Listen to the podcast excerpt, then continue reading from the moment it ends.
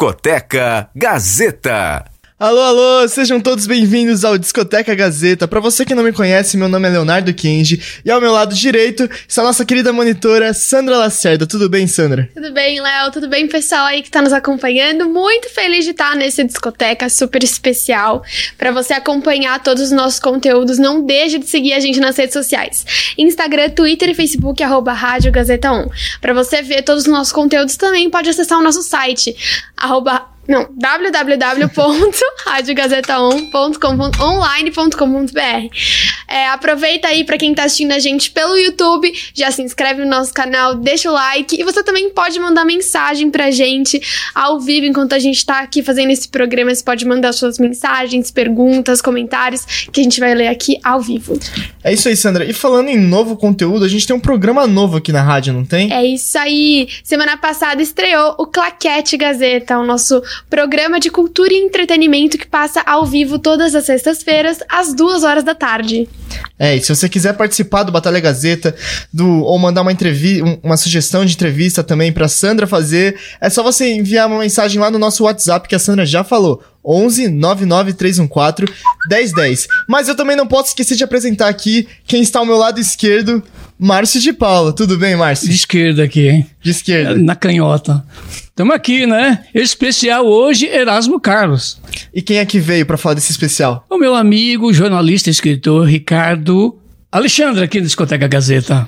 Muito Olá, bem. saudações. Muito bom, muito bom estar aqui. Muito obrigado. E aí, Ricardo, como você tá? Conta um pouquinho quem é você. Ah, eu sou o Ricardo Alexandre, sou jornalista, sou escritor, tenho alguns livros publicados. Acho que a rapaziada das redes sociais deve me conhecer por causa do meu podcast, que é o Discoteca Básica. É, tá indo bem para a sexta temporada. Olha. E, Tudo enfim, discoteca, né? Tamo é a, a, a grande família discoteca. Já tem a discoteca básica, a discoteca Gazeta, né? A discoteca Dancing Days. Várias discotecas. Enfim, eu tenho alguns livros publicados, acho que os mais conhecidos são É o Nem Vem Que Não Tem, A Vida e o Veneno de Wilson Simonal, que é a biografia de Simonal, O Dias de Luta, que é sobre o rock brasileiro dos anos 80. Enfim, fui diretor de redação da revista Bis, Trip, enfim, eu tô por aí. Tô e, hoje, por aí. e hoje é produtor do Bial, né? Eu sou redator, redator do programa né? Conversa com Bial também, é.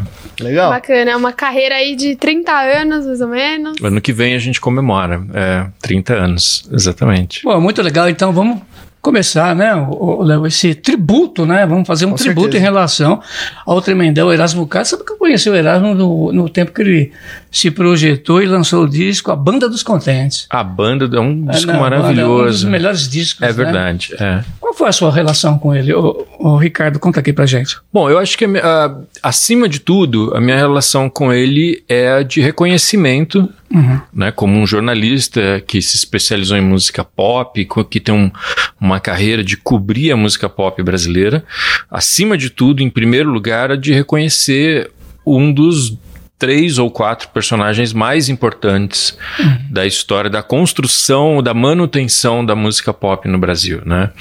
Então, é, sempre. Só que coincidentemente, quando eu comecei a minha carreira, o Erasmo estava se afastando da carreira.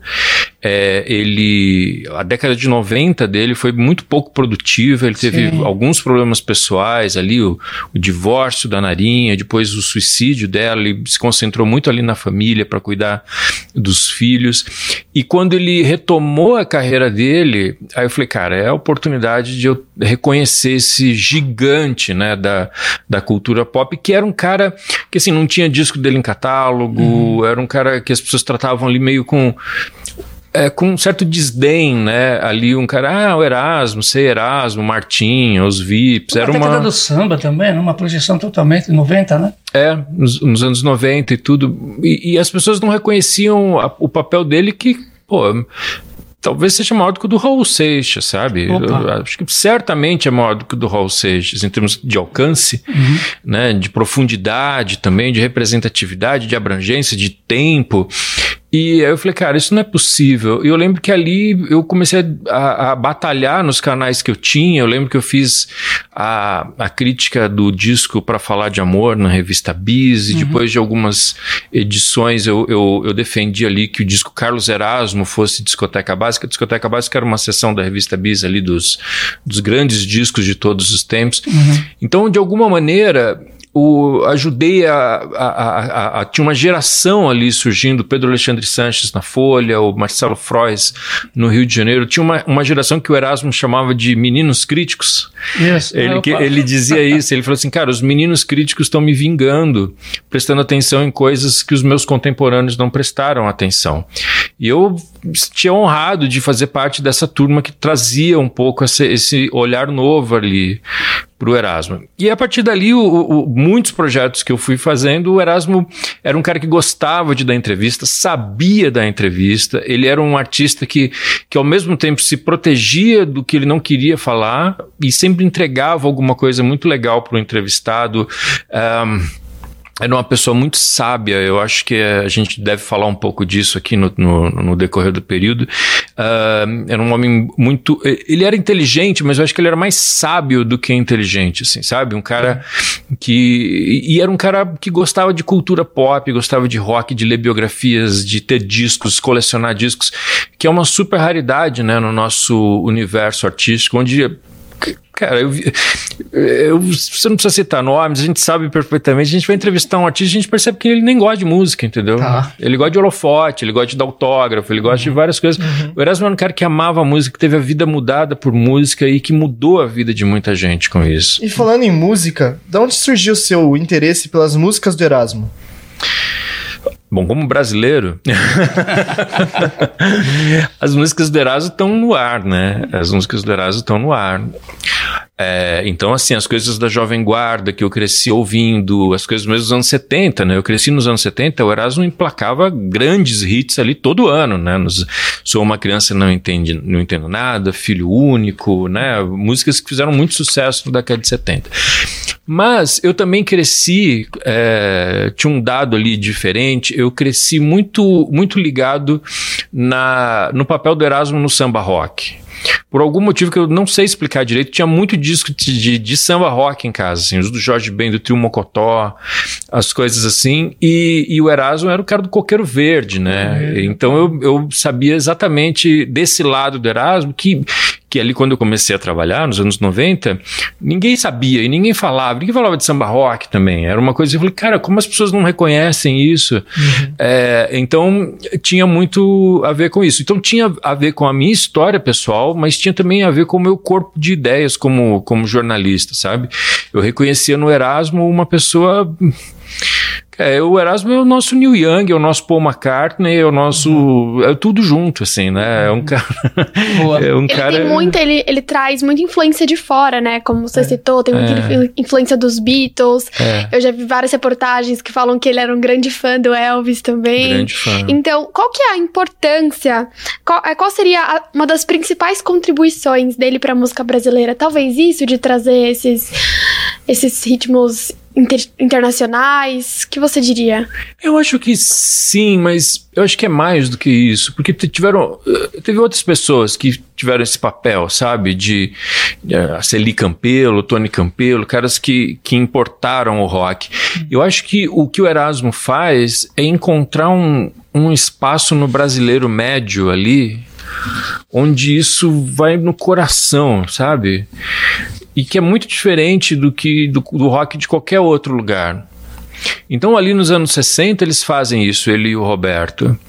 Mas eu acho que aí, quando passa essa fase, eu acho que começa a grande contribuição do Erasmo, sabe?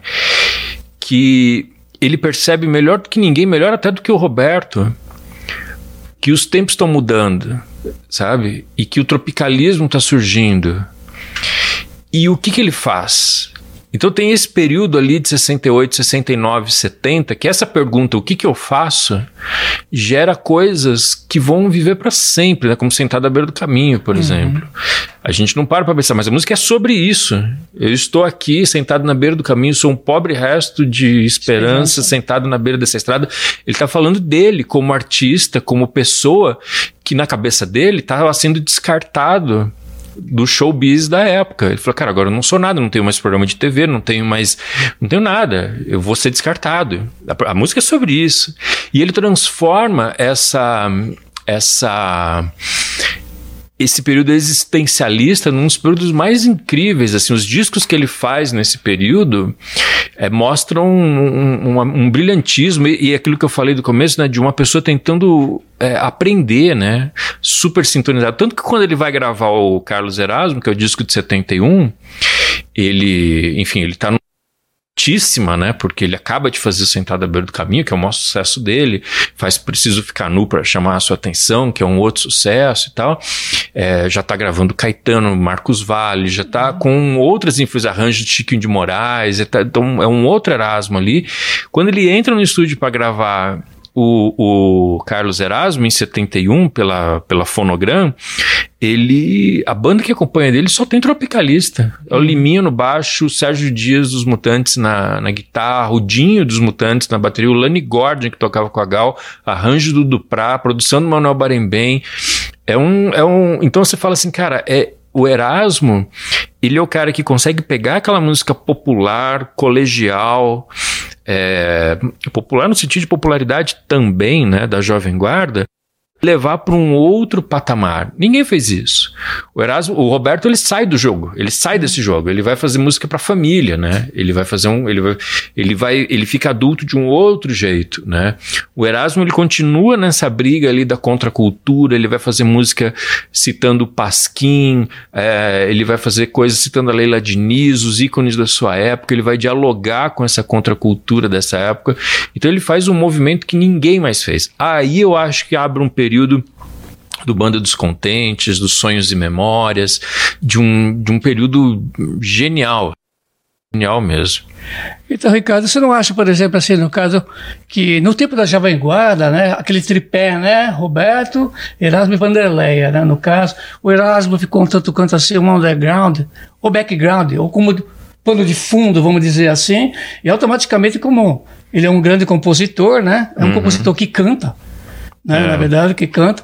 E automaticamente, quando ele parte para a carreira solo, né, ele parte para a RGE, né, parece uhum. que é o uhum. Benil Santos, inclusive, que dá esse, esse grande boom, né, em termos de, de projeção, né, na, na, carreira fonográfica. Mas ele teve um hiato também na, na da RGE e mostrando o outro lado para Philips, né? Ele uhum. passa para Philips. Então, esse ato é via, assim, André Midani, né? Parece que no caso. É. Eu gostaria que você contasse um pouco sobre esse ato, né? Que houve da RGE passando, porque ele ficou mesmo, mesmo assim, no ostracismo um tanto quanto, né? Hum, Até é. ele passar e alguém abraçá-lo, que é o caso do Midani, né? É, então, o, o, o, que, o que acontece? O, o, o Erasmo, ele é um, um astro pop ali até 67. Uhum.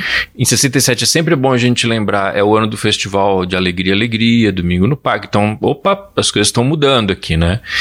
E em 68 é o ano que o programa Jovem Guarda me linguindo, né? O Roberto sai em janeiro, o programa continua com é meados de, de 68 e é cancelado. E aí o Erasmo entra num numa bad, assim, sabe? Uhum. É, é, esse período, assim, que ele fala, cara, e agora? Acabou, a festa acabou, né? É, o Roberto começa a tentar carreira internacional, começa a cantar música mais adulta, mais romântica, e o Erasmo fala, meu, acabou pra mim, não vai ter mais nada aqui. E é aí que ele faz Sentada à Beira do Caminho. Sentada uhum. à Beira do Caminho, ele faz em 69, e depois ele lança aquele disco Erasmo Carlos e os Tremendões, né? Que traz a música Sentada à Beira do Caminho e que é um disco super variado, assim, né? É, que tem saudosismo do Caetano, tem Teletema, uh, Teletema, Teletema, exatamente, do Antônio Adolfo, né? Aquarela do Brasil. Então é um disco já que ainda é o, é o último disco dele é pela RGE. Uhum. Quando ele lança esse disco, ele já assina com a Philips. Então, ele meio, na minha opinião, na, na minha visão, ele já lança esse disco já com o contrato andando ali, né? Ele conta que o negócio dele era voltar para o Rio de Janeiro. Que quando o Gil lança aquele abraço, E aquilo sensibiliza ele de tal maneira que ele fala, cara, eu vou voltar para o Rio.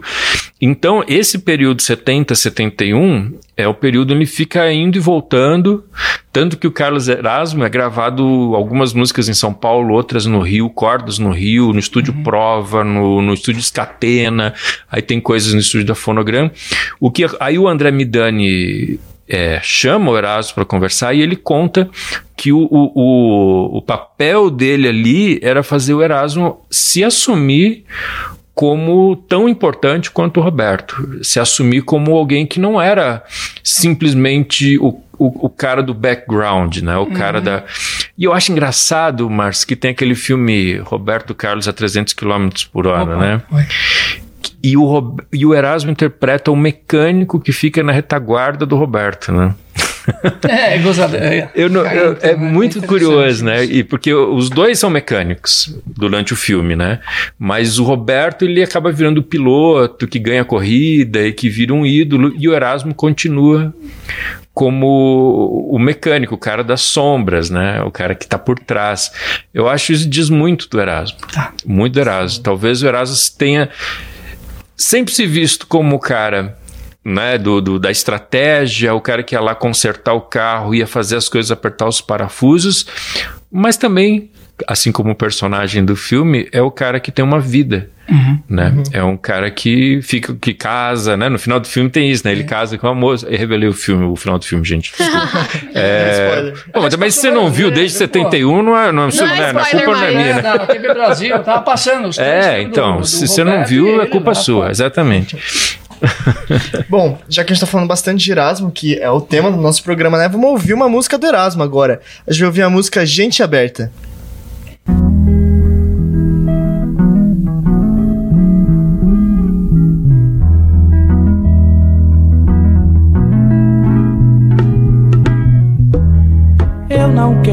Mais conversa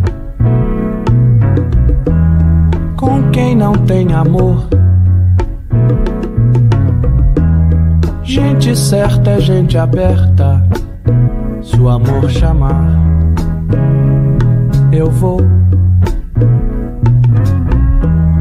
Pode ser muito bonito o mar, o sol e a flor. Mas se não abrir comigo, não vou, não vou. as pessoas que caminham, seja lá pra onde for.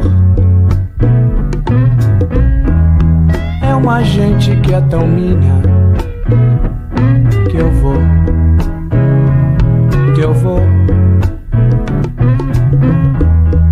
Quem não tem nada com isso, veio a vida e não amou. Gente certa, gente aberta. Se o amor chamar, eu vou,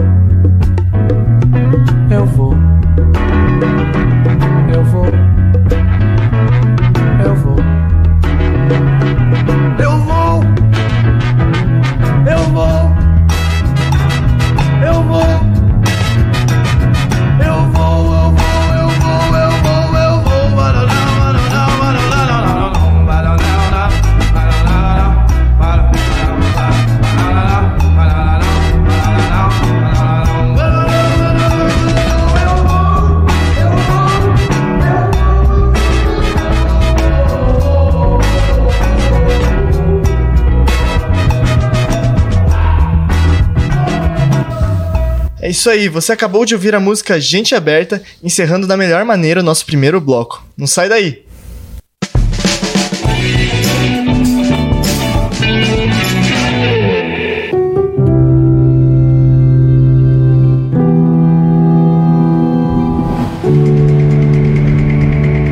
Meu nome é Avenida Paulista. Já faz muito tempo que eu tô aqui, mas parece que o passar dos anos me deixa cada vez mais jovem. Sou o maior palco da cidade, um lugar para todos que acreditam que aqui São Paulo caminha sempre em frente. No número 900, me chamam de Casper, um lugar feito por contadoras e contadores de histórias. Gente que se conecta com o Brasil e o mundo. Todos os anos, muitos chegam e muitos vão embora. E a Casper fica para sempre dentro de cada um. Meu nome é Avenida Paulista e o meu coração é casperiano. Um lugar que faz história para você escrever a sua.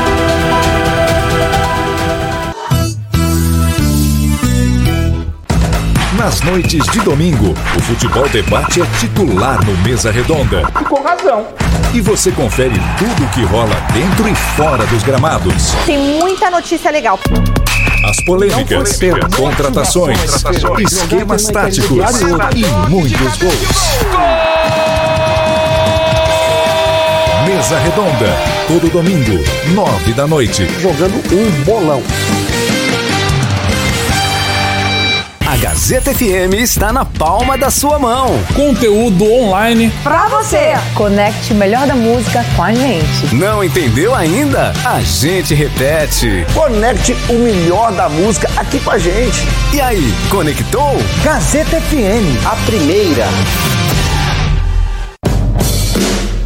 Se o jornalismo esportivo é a sua vocação e a sua paixão, venha cursar a nova especialização da Casper, pós-graduação em jornalismo esportivo. Um curso único que une a tradição em jornalismo da Casper com a excelência em cobertura esportiva da TV Gazeta. E que vai te proporcionar uma vivência direta nos bastidores, na redação e no cotidiano do jornalismo esportivo. Uma experiência que você só vai encontrar aqui. Pós-graduação em jornalismo esportivo. Inscrições abertas.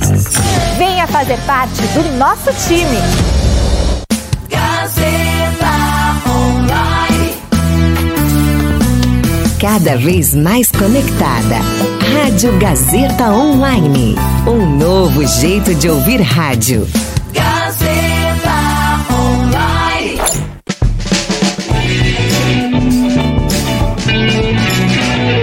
Estamos de volta com o nosso segundo bloco e já começando com música. Sandra, que música? Agora a gente vai ouvir Sábado Morto.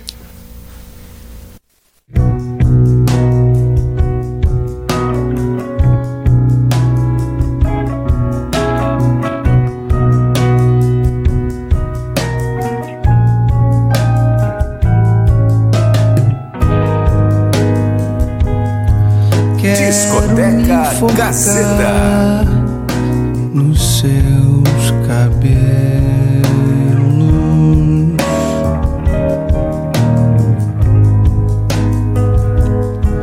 Quero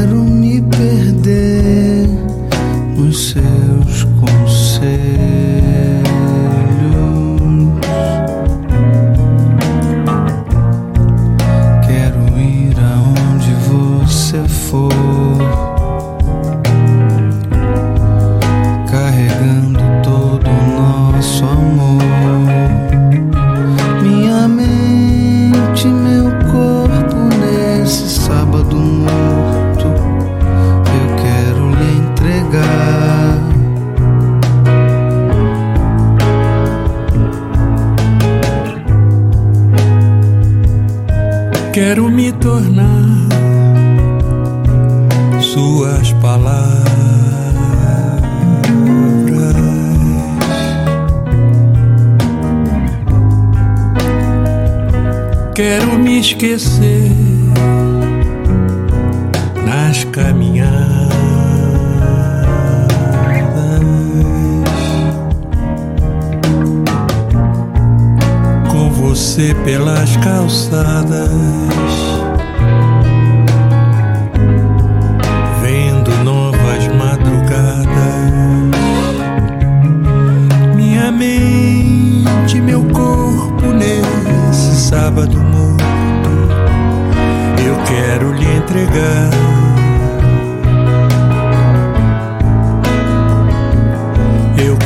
lhe entregar.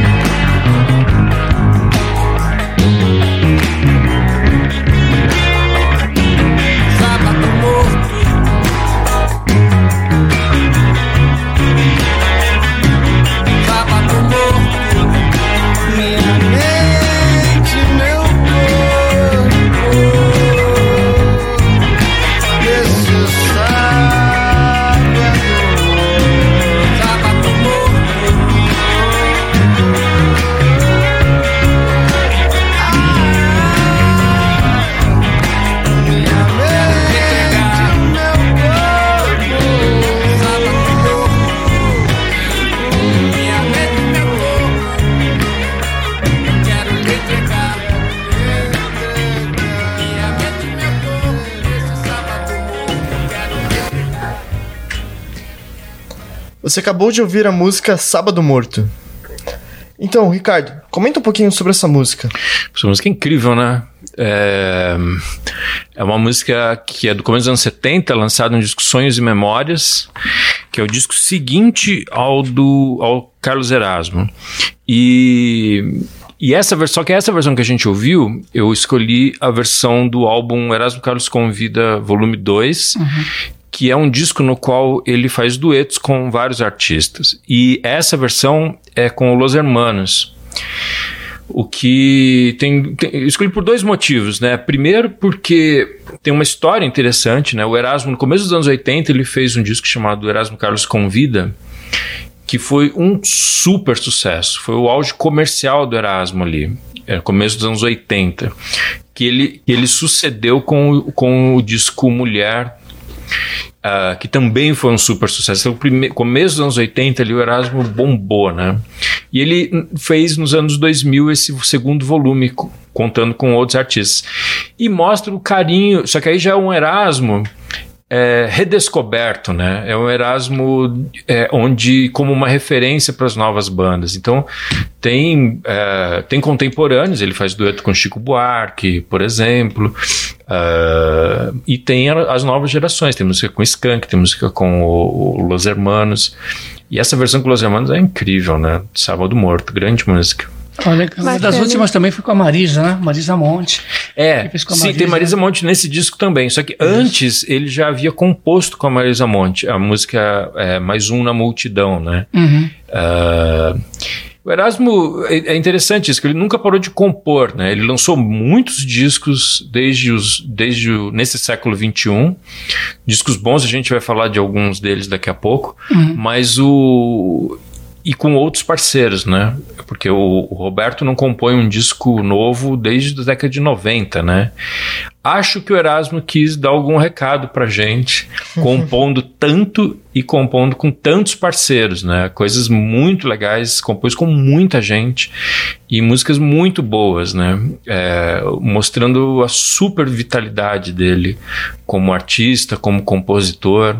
Realmente um cara admirável. Mas é interessante essa parte, né? Ele como compositor, principalmente do Roberto, as fases e os gêneros que, que eles pegaram, né? O Roberto começa lá imitando o João Gilberto, né? O primeiro disco dele, Sou Louco por Você, depois parte pro rock, depois vem os blues também, né? Vem vem uma, o, o lado mais romântico, né?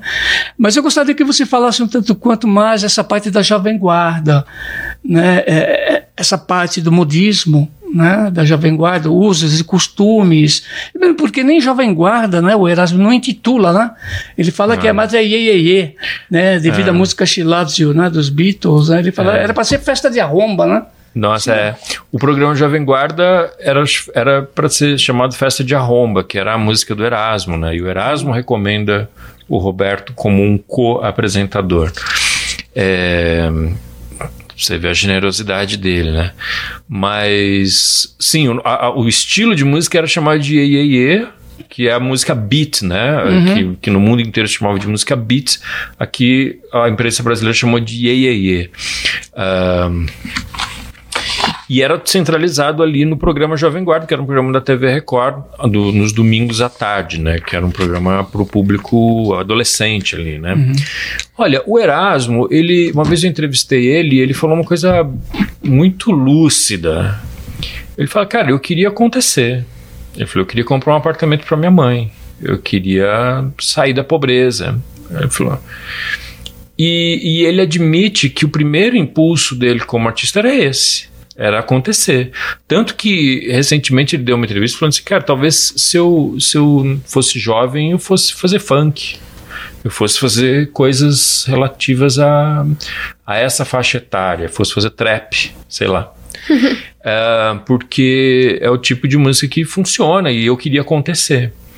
Então, eu acho que essa fase da Jovem Guarda é- é- tem coisas muito legais, mas coisas que se sustentam pela memória afetiva e pela nossa condescendência ali, de entender o contexto e tal. Né? O, o Erasmo adulto, que surge depois disso, na, na minha visão, é mais interessante como, como arte, né? Tem ali mais elementos e continua sendo um cara muito pop, né? Como começou a amizade do Erasmo com o Roberto Carlos? Essa história é maravilhosa, porque o Erasmo trabalhava é, com o Carlos Imperial, que era um agitador ali, né, no, no Rio de Janeiro, um cara que tinha um clube do rock, fazia as festas e tinha um programa de TV. E o Roberto, ele vem de Cachoeiro do Itapemirim, ele, ele tem uma primeira fase, como o Márcio lembrou bem, de crooner, Uhum. tentando imitar João Gilberto, tentando fazer coisas ali e tal. É... Minto, essa fase é posterior até. Posterior. Ele, ele, ele chega pro Rio no, no auge da moda do rock. O Bill, ha o Bill Haley vem fazer um show no Rio de Janeiro e o Clube do Rock do Imperial vai abrir. Os artistas mirins ali do, do Imperial vão abrir e o Roberto é chamado e ele e ele precisa de uma letra que ele não sabia a letra da, de, de uma música do Elvis eu não, eu não lembro se é Tutti Frutti ou se é Round, uhum. Hound Dog mas é uma das, das músicas aí da fase inicial do Elvis e recomendam ele procurar o Erasmo na Tijuca que é um cara que tinha cadernos com fotos com letras anotadas com tudo que né, o que mostra o quanto ele já curtia uhum. esse lado. E naquela época não tinha Google né? para ah, pesquisar, então, não tinha. Então é isso, ele vai lá, bate na casa do Erasmo e fala: Olha, meu nome é Roberto Carlos, eu vou tocar, vou abrir o show do Bill Haley.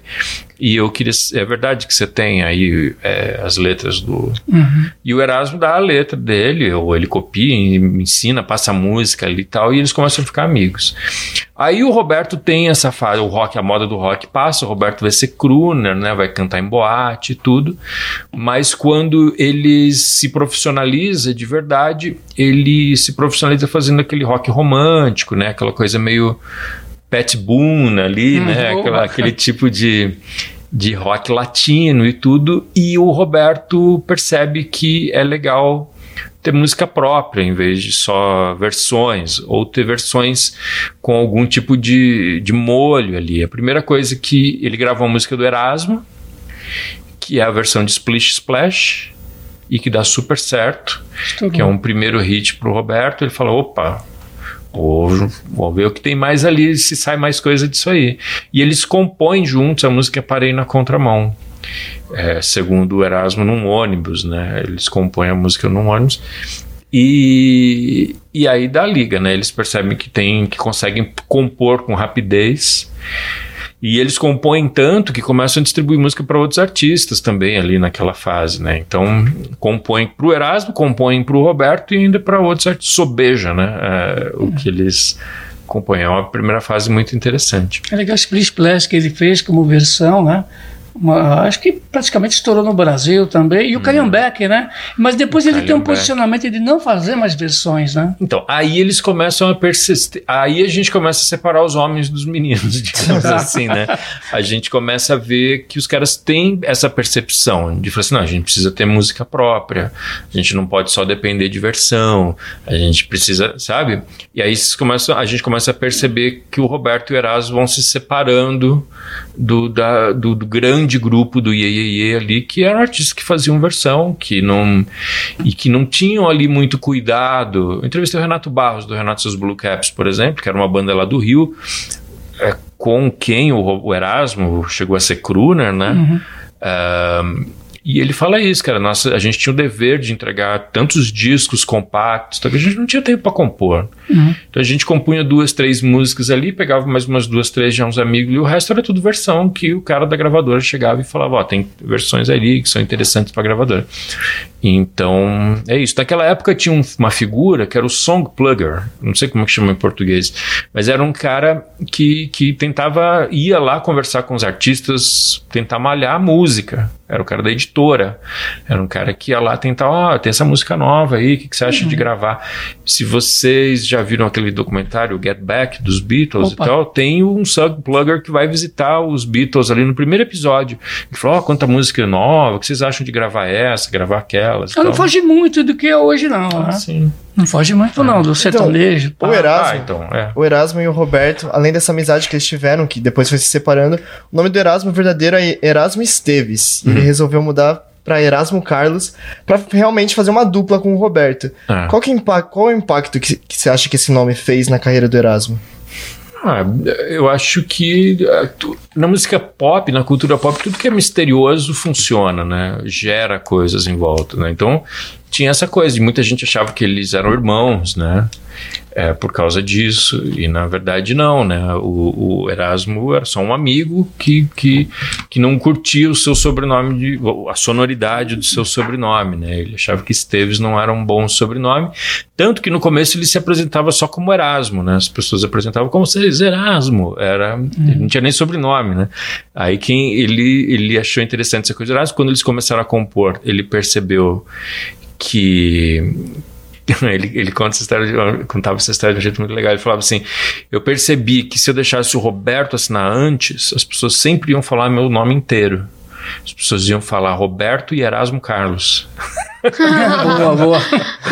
Sacada. hein? É, então, era isso. É um, é um nome comercial também, né?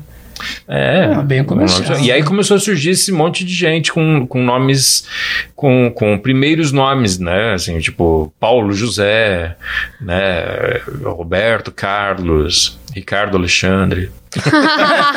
Aí sim. Leonardo Kenji também. Já é sobrenome, pô? Não, Kenji não é sobrenome, não. Não? Kenji é meu nome. Não é nome.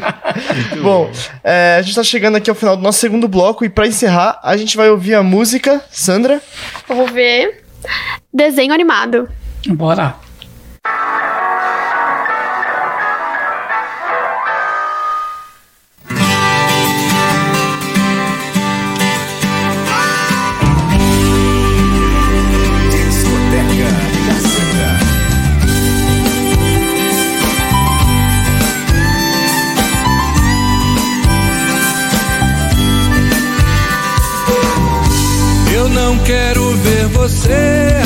Assim, tão triste. Seu silêncio faz um som que não se ouve, mas existe. Se eu soubesse aonde anda sua mente tão distante. Prometo que trazia ela de volta num instante. Você tem todas as cores que as mulheres querem ter. Mas assim em preto e branco não tem jeito. Aposto que a tristeza vai crescer. Ouvir sua risada colorida. Sem legendas pra dizer que já trocou de bem com a vida. Seu vazio sem recheio vai virar melancolia. Contar com seu sorriso, ele se enche de alegria. Sou capaz de qualquer coisa, até mesmo aquele bicho do desenho animado e apaixonado, do pato que quer ver você feliz.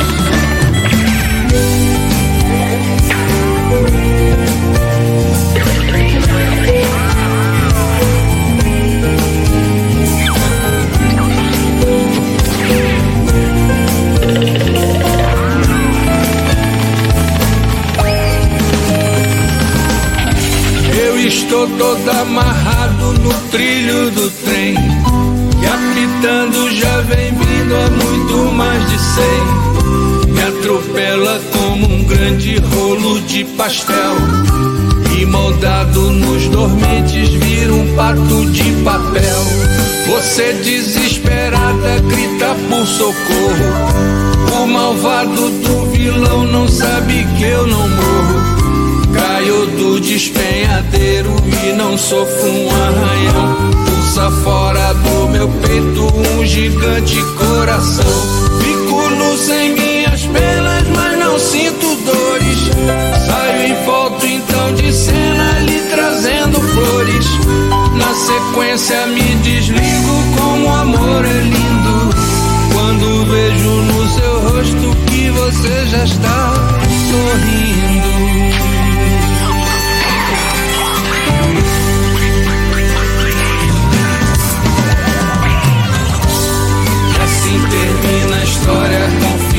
Que eu sempre quis. O pato apaixonado que fez você feliz. E assim termina a história com o final que eu sempre quis. O pato apaixonado que fez você feliz. E assim termina a história com o final que eu sempre quis. O pato apaixonado que fez você feliz. E assim termina a história com o final apaixonado que fez você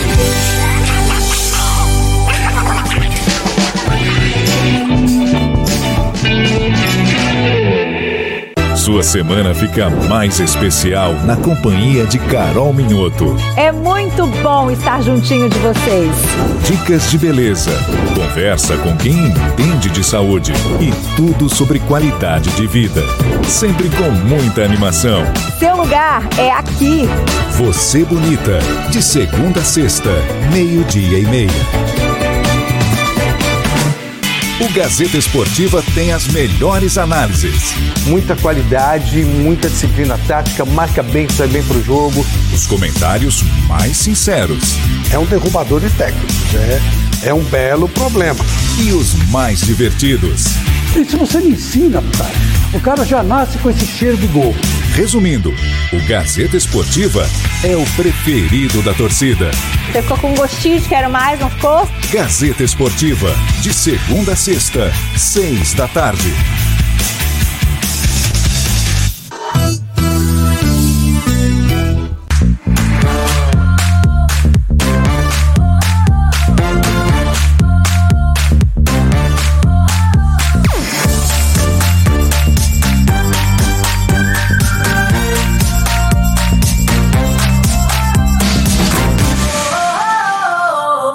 Quer economizar combustível? Anote estas dicas. Evite arrancadas ou freadas bruscas. Acelere sempre de maneira gradativa. Troque as marchas no tempo certo, já que quanto maior o giro do motor, maior o consumo. E nada de descer ladeira na banguela. Deixe o carro engrenado, porém sem acelerar. Também é importante abastecer com combustível de qualidade, porque diesel, gasolina e álcool batizados queimam mais rápido, aumentando o consumo. Economia por perto. Tudo certo. Se o jornalismo esportivo é a sua vocação e a sua paixão, venha cursar a nova especialização da Casper, pós-graduação em jornalismo esportivo. Um curso único que une a tradição em jornalismo da Casper com a excelência em cobertura esportiva da TV Gazeta. E que vai te proporcionar uma vivência direta nos bastidores, na redação e no cotidiano do jornalismo esportivo. Uma experiência que você só vai encontrar aqui. Pós-graduação em jornalismo esportivo. Inscrições abertas. Venha fazer parte do nosso time.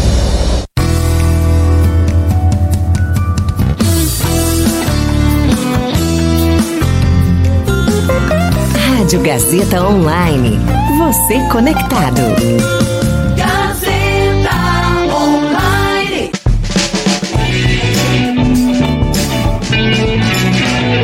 Estamos de volta com o nosso terceiro e último bloco. No final do bloco 2, a gente ouviu uma música Desenho Animado.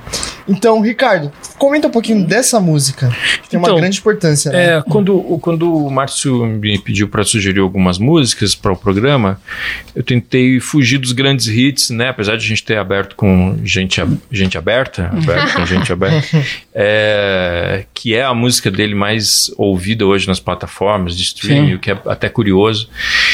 Eu escolhi é, Desenho Animado, que é um das, dos tesouros perdidos meus favoritos do, do Erasmo, assim, sabe? Porque é uma. Primeiro, porque foi nessa época que ele lançou essa música, essa música é do disco Pra Falar de Amor.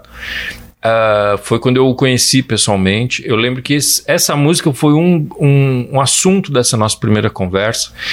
E foi aí que eu percebi como ele era um, um, um sábio mesmo, sabe? Uma pessoa com um nível de sensibilidade, de inteligência emocional, de sabedoria acumulada mesmo, muito grande, sabe? Essa é uma música que fala sobre um, um personagem de desenho animado, um pato, uhum. né? É, superficialmente é isso, o pato vai passando por situações de desenho animado, o trem passa em cima dele, aquelas coisas típicas de desenho animado. Mas é uma música que fala. O, o, personagem dessa música é alguém que tenta animar a sua esposa que está com um quadro de depressão. Né? É, e, e, é a Narinha, a primeira esposa do Erasmo, com quem ele casou em 1971. É, que acabou se suicidando na década de 90 por conta de um quadro de depressão. E esse é o primeiro álbum, para falar de amor, é o primeiro álbum que ele lança depois da morte dela.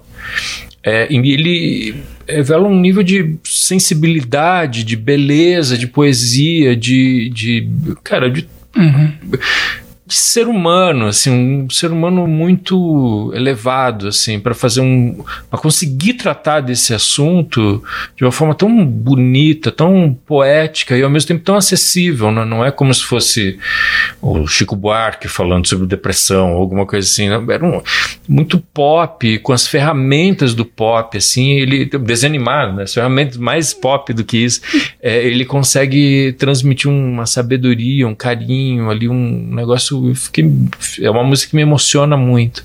E a última vez que eu ouvi, depois da morte dele, escolhendo as músicas para o hum. programa, me pegou especialmente a parte em que ele fala que o malvado do vilão não sabe que eu não morro, ah. né?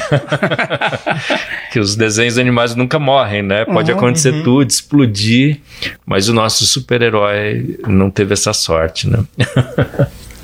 Bom, isso é verdade, né? Fala um pouquinho, é, é, esse disco também, é, o tanto quanto ele estava apaixonado, já que a gente está falando da Narinha também, né? Essa parte da minha superstar, né? É. E, né? e mulher, sexo frágil também. Ali, é. o envolvimento entre os dois, o relacionamento dos dois estava de vento em polpa, né? É, então, e é muito curioso porque o primeiro disco que. Bom, ele faz Coqueiro faz. Verde, né, isso, né? Que, isso. que eles estavam, como é que se dizia naquela época? Era Amizade Colorida, uhum. né? Ainda.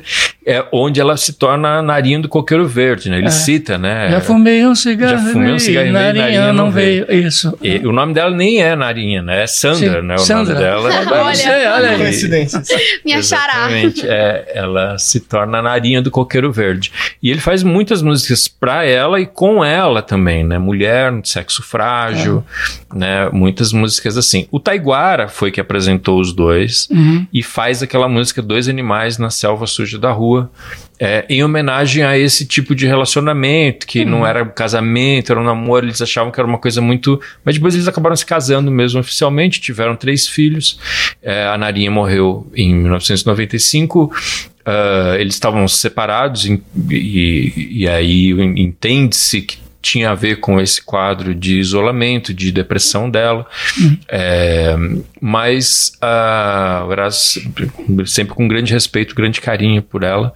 E, é, e o Erasmo se casa depois, alguns anos atrás, com a Fernanda, né? Que se torna a musa dele dessa, dessa última fase. também é uma pessoa muito legal, né?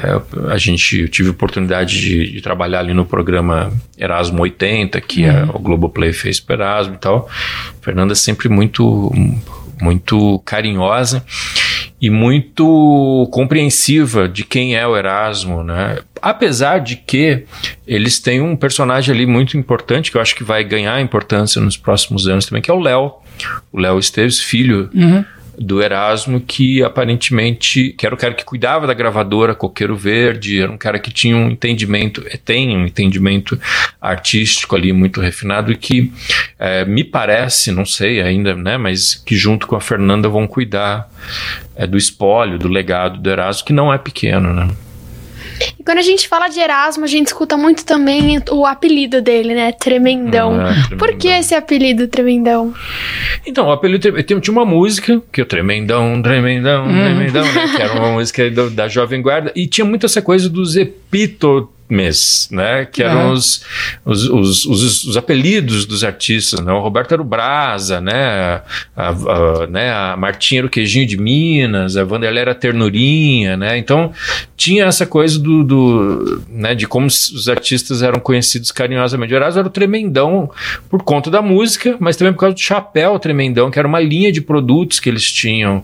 né? A Jovem Guarda era um programa que foi viabilizado pela agência de publicidade Magal de Maia e Prosperi, do Carlito Maia, do Carlos Prosperi, do, é, do, e do Magaldi, grandes publicitários brasileiros, que se ofereceram para viabilizar via projetos de extensão de marca, né? Então eles foram batalhar anúncio da Shell, Roberto Carlos foi, foi Roberto Carlos foi garoto propaganda da Shell ali naquele momento e começou a criar esses produtos, né? Tinha o cinto, a boneca da Vanderlei e tinha esse chapéu tremendão, né? Que o Erasmo acabou ganhando, assi- assi- assimilando esse, esse apelido. Depois ele lançou aquele disco Gigante Gentil, né? Uhum. Que acabou sendo o apelido dele nessa no final do, do- pro- dali pro final da sua vida, porque tinha muito mais a ver com ele, né? Porque o Erasmo realmente é muito grande, né? Mais de 1,90m ali e tal, todo desengonçado ali e tal, e muito gentil, né? Um cara. é, então tem, ele tem esses dois apelidos, né? O Tremendão ali, por, por causa da Jovem Guarda, e o Gigante Gentil. Porque de fato ele é um gigante gentil. Né? E se ele tem toda essa fama de ser de gentileza, É. por que, que o nome do, da biografia dele é Minha Fama de Mal? Que fama é essa de mal que ele tinha? Então, sabe aquele. o- no começo o rap tinha isso, né? Que os caras ficavam falando, não, eu faço, eu aconteço, né? Eu tinha, sou eu, I'm the man, e eu, no, aqui comigo é isso. E, é, e sempre teve isso, né? O, o- o Roberto cantava Eu Sou Terrível, né? Tinha essas, as- as- essas músicas que os artistas falavam de si, né? E tinha muito essa coisa do bad boy ali, né? De Não, eu roqueiro, sou, né? É, jaqueta de couro, que tem a música Mas eu, eu, eu né, acho que mais a, a- também, assim, só uma colocação, Ricardo, em, em relação a essa parte da, da geração. Super. Né? A geração, por exemplo, é uma, geração machista mesmo, né?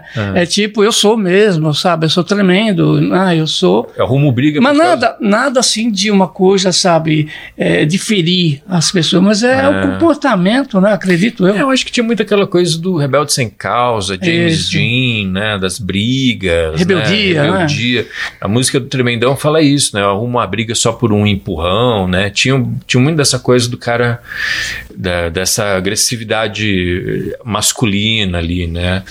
E, e a música Minha Fama de Mal é, é- é quase uma brincadeira com isso, né? Porque ele, a- o que a música fala, a música Minha Fama de Mal fala é isso, é, que, que, ele, que ele quer levar a namorada ao cinema, mas ele tem que manter a fama de mal dele, né? Que ele quer fazer coisas, mas eu preciso manter a minha fama de mal. É, é, é uma, digo, não, é quase uma brincadeira com, com isso. Legal. E também ficou, né? E na hora de, de fazer a sua autobiografia, que é um livro muito divertido, embora ele nem chame de autobiografia, né? Eu não sei se na capa é autobiografia, mas ele chama é um livro de causos, né? Na verdade, o Erasmo mesmo escreve é um livro engraçado, é um livro assumidamente cheio de buracos, né? Que ele não quer ter essa pretensão.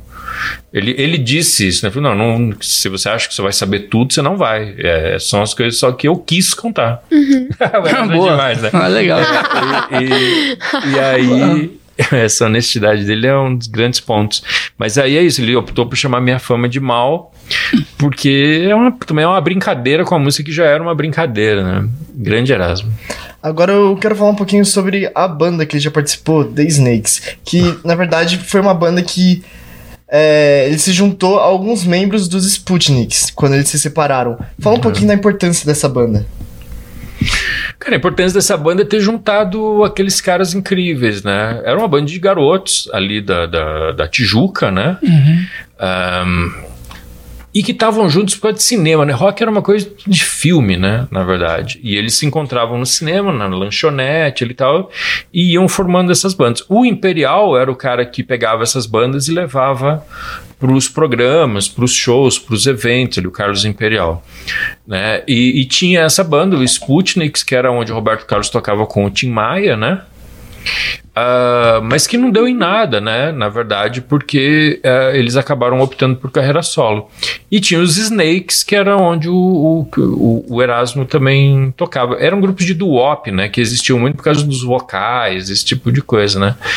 Mas é isso. É, a função deles ter, é essa que, que tá tendo agora, assim, da gente 50 anos de lembrar deles por causa dos artistas que surgiram ali, né? A gente tem disco aí dos Snakes aí. Tem, é, eles tem depois 78 chegaram, rotações. É, a tem. diferença dos Snakes pros Sputniks é essa, né? Que os Snakes chegaram a gravar Uhum. alguma coisa depois ali e tal. 78, né? É. Temos aí. Né? Agora a gente tá chegando ao final do Ah, nosso não. programa. Rapaz, ah, já não, chegou mesmo. muito. A gente ainda vai ouvir a nossa última música. Só que antes disso, eu queria ouvir essas considerações finais. Isso. Passa também as redes sociais aí pro pessoal que tá assistindo, ouvindo. Discoteca básica, né? Vai É. falando aí. É exatamente, Discoteca Básica é o meu podcast. Ahn, eu, toda semana a gente fala de um disco clássico, né, um álbum clássico da música pop.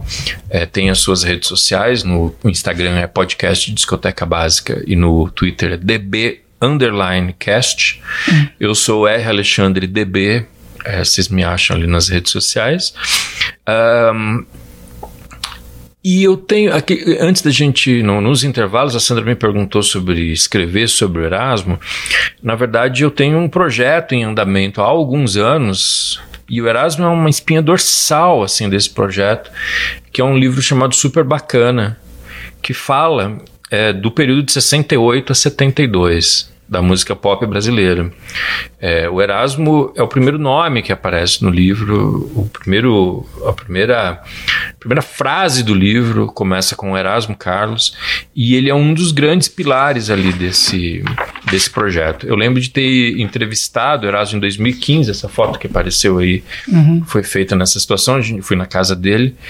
ah, era uma entrevista ali que a gente tinha combinado 40 minutos, nós ficamos três horas assim. Nossa. Chegou num ponto dele pegar o violão e começar a me mostrar coisas ali no violão Uhum. para exemplificar o que ele estava falando e tal.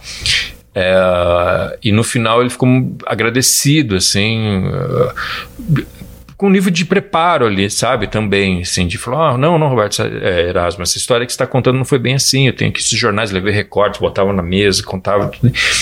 Foi muito legal. É, e eu espero que em breve, acho que esse ano não sai, mas quem sabe no ano, esse ano 2023 não sai, talvez 2024. É um projeto que eu acalento com muito carinho, que conta esse período, nesse período, dessa tentativa do Brasil de fazer uma contracultura, né? E o Erasmo é um cara fundamental nessa história. Deixa uma lacuna, né? Deixa, mas. Olha, o que me preocupa mais, Márcio, é, talvez a gente faça um programa inteiro sobre isso, é. Onde estão os novos Erasmo, Milton, Gal? Eu fico pensando, se um menino da Tijuca, talentoso, surgisse hoje, será que ele iria fazer música? Eu tenho a impressão de que não, sabe? Porque as rádios não iriam tocar, a MTV não iria tocar porque está mais ocupada passando reality show de pegação, as novelas não iriam pôr na trilha porque estão botando música de 50 anos atrás, né? E isso me apavora. Uhum. Se o Milton Nascimento surgisse hoje, ele ia fazer o que com o talento dele? Né? Provavelmente ele ia continuar sendo datilógrafo. Bom, ainda bem que existem as plataformas, né? Existem as plataformas, é Ajudar, verdade. né? Porque- É. E, mas é, um- é- isso é uma das coisas que eu tenho pensado muito, né? Que a gente está vendo e vai ver ainda nesses próximos 5, 6, 10 anos. Grandes despedidas, né? É, porque é a vida, né? Essa geração. E eu fico pensando nisso. Essa geração surgiu em três anos. De 64 até 67, ou 63 até 66, ali tava, todos eles já estavam lá. Né? Em, o, em 68, que é o livro do, do Zuenir Ventura ali, que começa o, esse meu livro também, o Super Bacana, tava todo mundo lá. O Chico Buarque tinha quanto? 25? A Gal tinha Ah, 23? isso. O Milton tinha 27, 28, 25, 22, 21, era tudo dessa turma aí. E eu fico pensando que tem o talento não acaba, né? Tem gente talentosa surgindo a todo momento, mas como a gente acessa, né? Como eles como eles se estimulam, né? Eles tinham que fazer música para emplacar nos festivais, já era um funil ali, né? Enfim, elocubrações. Legal. Bom, Ricardo, queria agradecer sua presença, queria agradecer a presença aqui dos nossos dois apresentadores também, Sandra e Márcio. O Popó, que está de volta aqui, nosso sonoplasta. Alô, Popó. E o Márcio, e o Nilson, eu falei o Márcio aqui de novo. É, tô pode falar, de você. falar. E o Nilson e a Julia que sempre estão nos ajudando. E você também que nos acompanha. Agora vamos encerrar o programa com a música. Vai lá, Sandra. Agora a gente vai ouvir Olhar de Mangá. Isso aí, pessoal. Até o próximo programa. Tchau, tchau. Quando a mulher ciente da beleza encarna a natureza e vira Iemanjá, seduz o coração do homem com a tentação do seu olhar de mangá. Foi assim com Lilith, primeira com os olhos de Pidona, Brigitte Marilyn, Gisele Vera Fischer e Madonna. Bem mais do que 15 minutos de glória, o olhar ficou na história escrito em neon. É sexo feito com os olhos, o milho orgasmo disfarçado em frisson. Foi assim com Lilith, primeira com os olhos de Pidona, Luana e Rita Lee, Dalila, Malu, Mader e Fiona.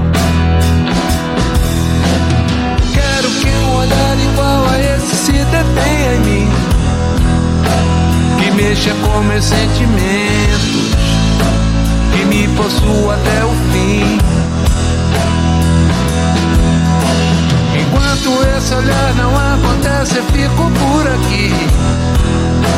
Mas sinto que ele está por perto, azarando por aí.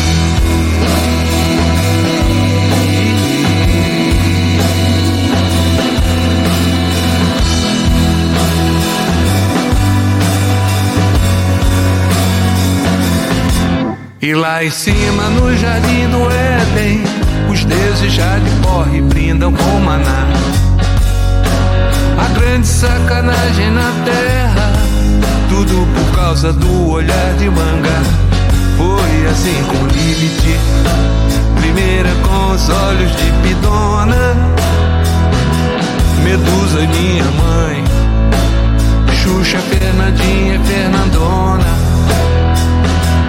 segue a maratona. Paula Toller, Lady Di, Iracema, Dona Flor, Cicarelli, Vanderleia, Pitanga, Calcanhoto e Madalena, Grace Kelly, Rosemary, Luluzinha, Juliana, Barbarella, Angelina. Frida Kahlo, Capitu e Messalina, Simone, Salomé, Matahari, Bette Davis, Marina, Marta Rocha e Mona Lisa,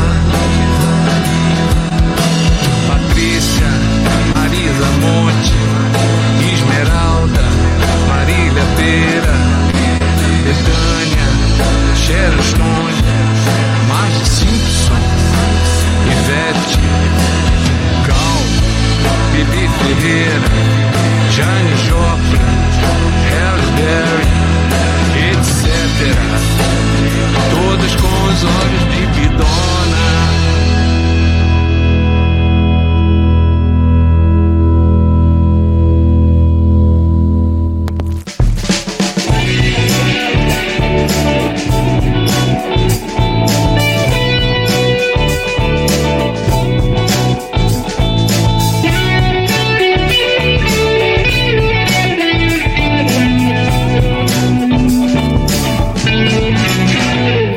Discoteca Gazeta.